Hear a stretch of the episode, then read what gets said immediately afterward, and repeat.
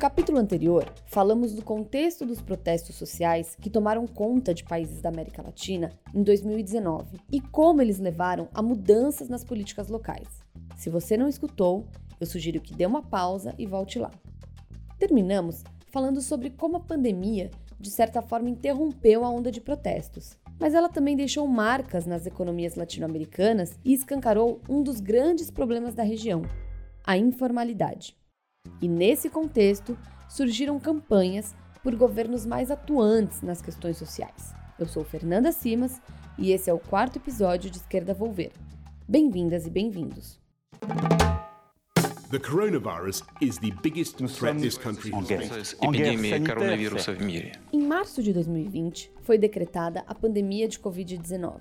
E aí começaram meses de incerteza, que se transformaram em dois anos de reclusão e mortes. Determinei ao nosso ministro da Saúde que não poupasse esforços, apoiando, através do SUS, todos os estados do Brasil, aumentando a capacidade da rede de saúde e preparando-a para o combate à pandemia. Quando a pandemia começou, muitos analistas me falaram que a alta taxa de informalidade em nossa região é um dos nossos grandes problemas econômicos. Na ocasião, isso ganhou destaque justamente porque a população que dependia da renda advinda do trabalho informal não conseguia cumprir o isolamento determinado pelas autoridades sanitárias, que tentavam conter a velocidade de contágio do novo coronavírus. Quando eu comecei a escrever esse episódio, pensei em mostrar como a pandemia impactou a nossa economia, levando a mais pobreza e desemprego em países da América Latina. Depois de conversas e pesquisas, eu entendi que não foi só o impacto econômico da pandemia que levou a mudanças políticas na região, mas também o fato de que esses problemas econômicos pioraram a própria situação da pandemia, agravaram a pandemia. Então, um problema levava ao outro. Ou seja, a relação de causa e consequência entre os desafios econômicos da América Latina e a pandemia de Covid-19 teve papel importante para que eleições ocorridas depois de 2020 tivessem vitórias de líderes com um discurso de Estado mais atuante. Vamos entender um pouco mais dessa relação. Em 2020, 158 milhões de trabalhadores estavam na informalidade na América Latina, 54% do total da população economicamente ativa. Esse foi o principal desafio para a implementação eficaz das medidas de combate ao novo coronavírus e levou a nossa região a ser o epicentro mundial da pandemia em maio daquele ano. Desses trabalhadores informais, 90%, ou seja, 140 milhões de pessoas, foram afetados de forma grave pela pandemia. Isso segundo a Organização Internacional do Trabalho, a OIT. Trampas de crecimiento que evidencia América Latina particularmente. Esse que vocês escutam é Carlos Sepúlveda, professor de economia na Universidade Rosário, na Colômbia. Ele explica que a América Latina vive uma armadilha econômica da produtividade, com um ciclo de educação de baixa qualidade, baixa produtividade e alta informalidade. E no final, segundo ele, isso leva a relações econômicas generalizadas que ocorrem de maneira informal se refleja en todas las interacciones económicas que hacemos dentro del país. Eu me lembro de conversar com algumas pessoas que faziam parte do mercado de trabalho informal em 2020. E elas relataram que foram afastadas ou até demitidas de seus trabalhos e, para tentar recompor a renda familiar, precisavam sair de casa, furando justamente a determinação de confinamento dada pelas autoridades. O dilema é entre a fome e o vírus, me disse lá em 2020 o então diretor da OIT para a América Latina e o Caribe, Vinícius Pinheiro. Muitos países, como Brasil, Peru e Argentina, por exemplo, forneceram auxílio financeiro à população, de acordo com a sua renda, justamente para tentar amenizar o impacto da pandemia. Mas o desafio estava em fazer chegar esse auxílio aos trabalhadores informais. Muitos não estavam cadastrados nos sistemas necessários para receber o dinheiro. No Peru, por exemplo, 12% do PIB foi destinado a auxílios emergenciais, mas até hoje não se sabe quanto de fato chegou aos trabalhadores informais. Na Argentina, os integrantes do sistema de saúde que atuavam trabalhando no sistema de saúde receberam entre abril e julho de 2020 um bônus de 5 mil pesos ao mês. Na época era o equivalente a 76 reais e no Brasil foi entregue um auxílio emergencial de 600 reais. A pandemia trajo um, um choque grande que levou a generar um isolamento obrigatório. Sepúlveda explica agora que a pandemia trouxe dificuldades ao forçar um isolamento e levou a uma queda do PIB de quase 5% logo na primeira semana de confinamento. Na América Latina, ele diz que entre 14 milhões e 28 milhões de pessoas passaram a viver na pobreza e mais de um milhão perderam o emprego apenas em março de 2020. Mais de um milhão e meio de pessoas perderam o, emprego em, em março desse ano.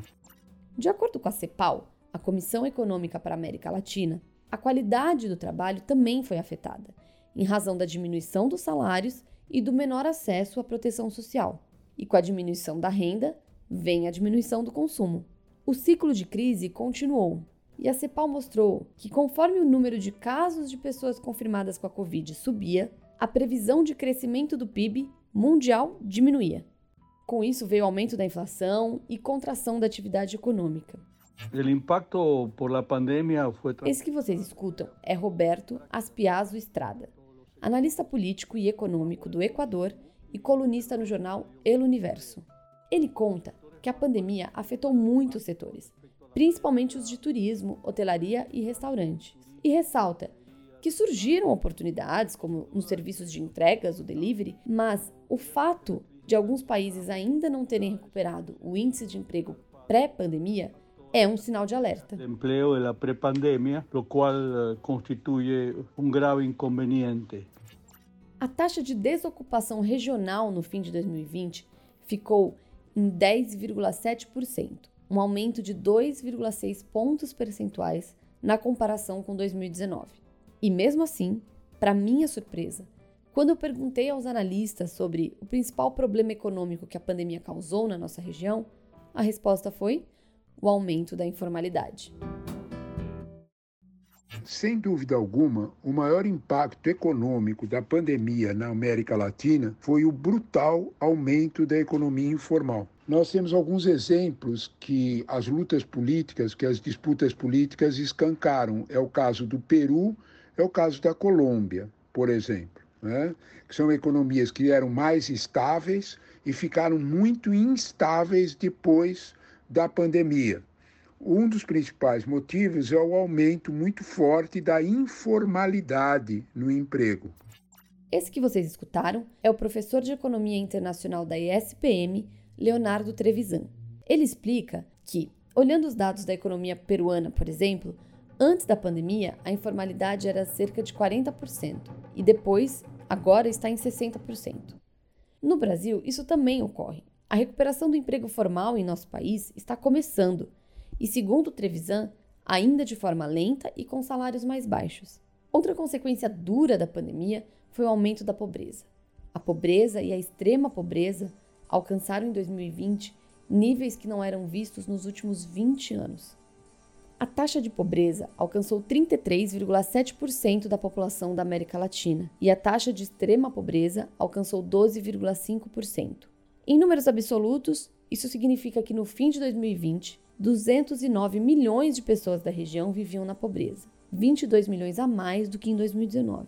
E dessas, 78 milhões estavam na extrema pobreza, ou seja, 8 milhões a mais do que em 2019. Aqui, vale fazer um parênteses importante. O Banco Mundial define a extrema pobreza como uma situação em que se vive com menos de um dólar por dia, cerca de cinco reais e a pobreza como viver com até 2 dólares por dia, cerca de 10 reais. Com isso, a desigualdade aumentou e a taxa de ocupação e participação no mercado de trabalho formal diminuíram. Na prática, a pandemia piorou os desafios econômicos, trabalhistas e sociais já vividos na América Latina. E mesmo as 263 medidas sociais que foram implementadas pelos governos da região não foram suficientes para frear a crise econômica. E aí vem a pergunta: é possível reverter essa situação no curto prazo? Conversando com Trevisan, ele cita a dependência da região de um modelo econômico, a alta desigualdade e o fato de as políticas oscilarem entre os governantes de esquerda ou direita, sem que haja um plano de governo, como fatores que atrapalham essa recuperação.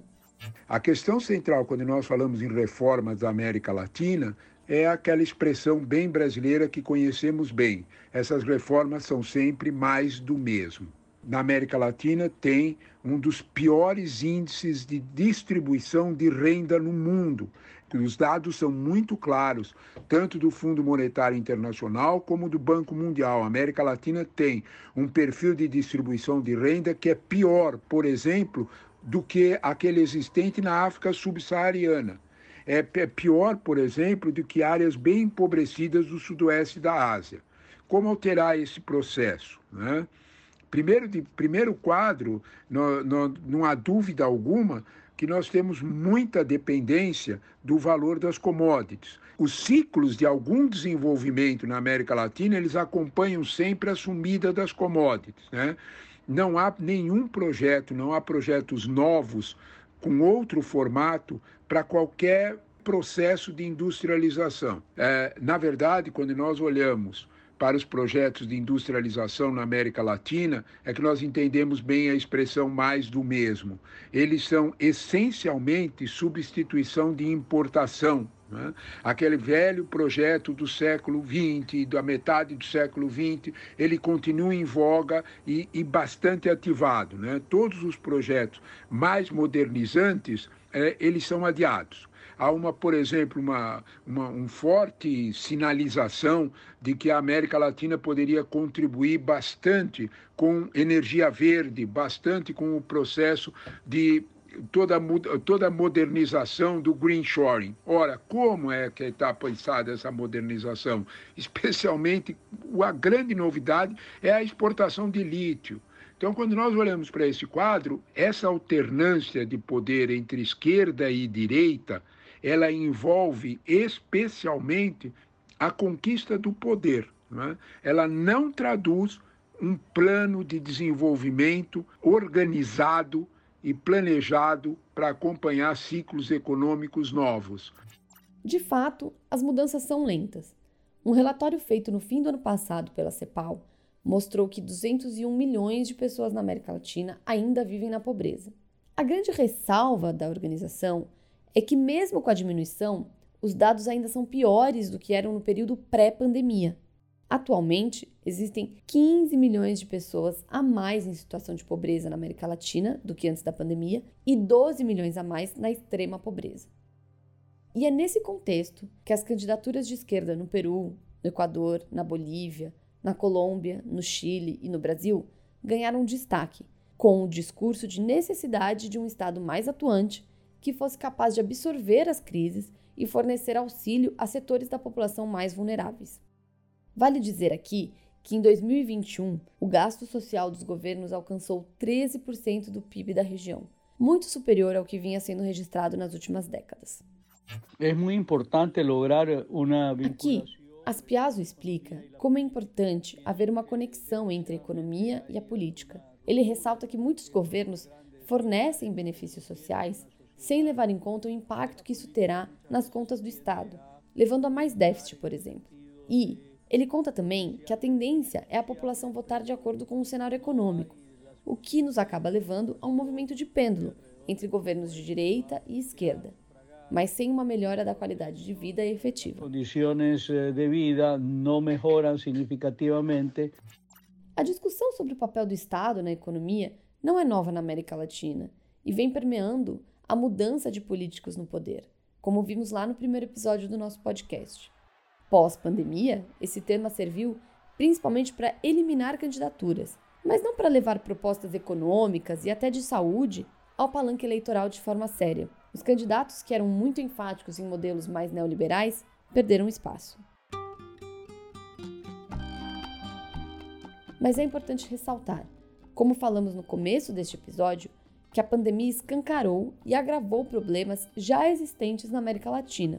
E neste ponto, os analistas citam muito os exemplos de Venezuela e Argentina, que vinham vivendo crises econômicas graves desde antes de 2020. Portanto, essas crises pós-pandemia contribuíram, não de forma determinante, mas de forma cumulativa, para a mudança de governos na região e a volta de líderes de esquerda em alguns países. No Peru, foi o que aconteceu com a eleição de Pedro Castilho, na Colômbia com a eleição de Gustavo Petro e no Brasil com a eleição de Lula, por exemplo.